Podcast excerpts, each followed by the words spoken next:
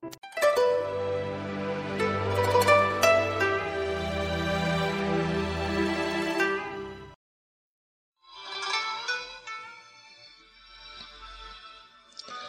迎收听悠然云端电台，这里是文化小讲堂，我是月儿。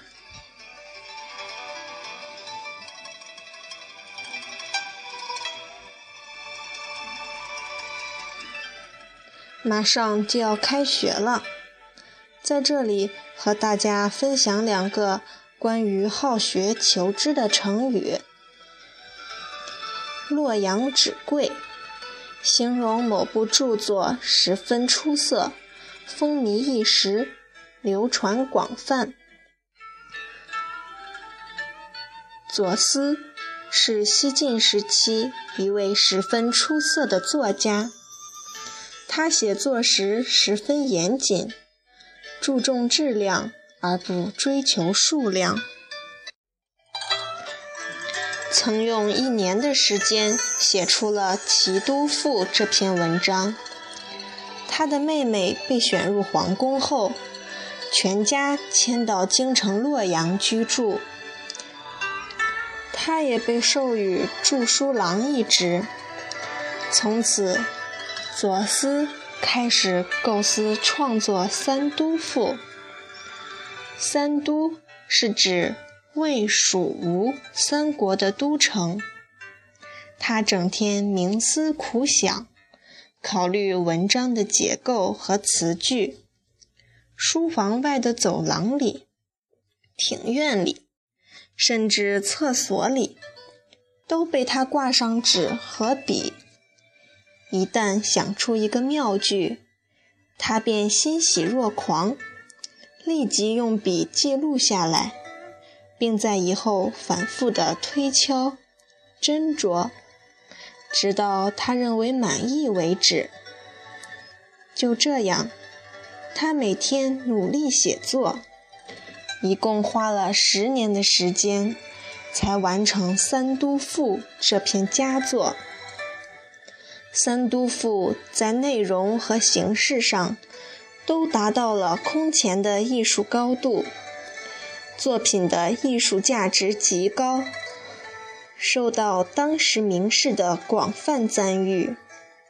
所以作品一问世，当时京城洛阳有身份地位的人都争相买纸抄阅，一时间，洛阳的纸张顿时供不应求，价格上涨得十分厉害。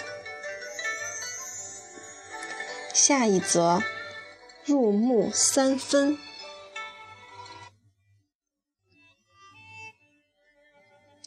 这则成语的意思是指笔力深入木板三分，形容书法笔力遒劲雄健，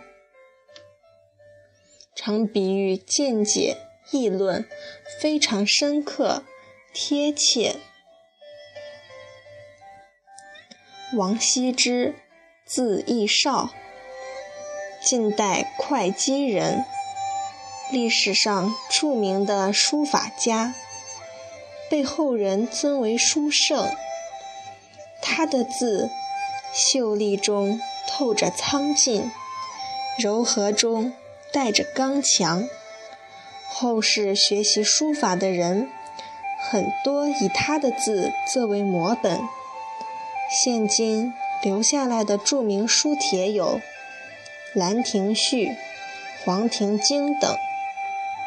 王羲之的字之所以写得这样好，固然有一定的天赋，但更重要的是他的刻苦练习。为了练好字，他在休息或是走路时。心里也想着字体的结构，揣摩字的气势，而且不停地用指头在衣襟上比划着。时间长了，身上的衣服也给划破了。他勤于练笔，每次练完字后，他就在一个池塘里洗涤笔砚。时间久了，整个池塘的水都变黑了。由此可见他的刻苦程度。有一次，当时的皇帝要到北郊祭祀，让王羲之在一块木板上写上祝词，再派工人雕刻。雕刻的工人在雕刻时，惊奇地发现，王羲之写的字比例遒劲，已渗入木头三分多，禁不住赞叹道：“右军将军的字，真是入木三分呀！”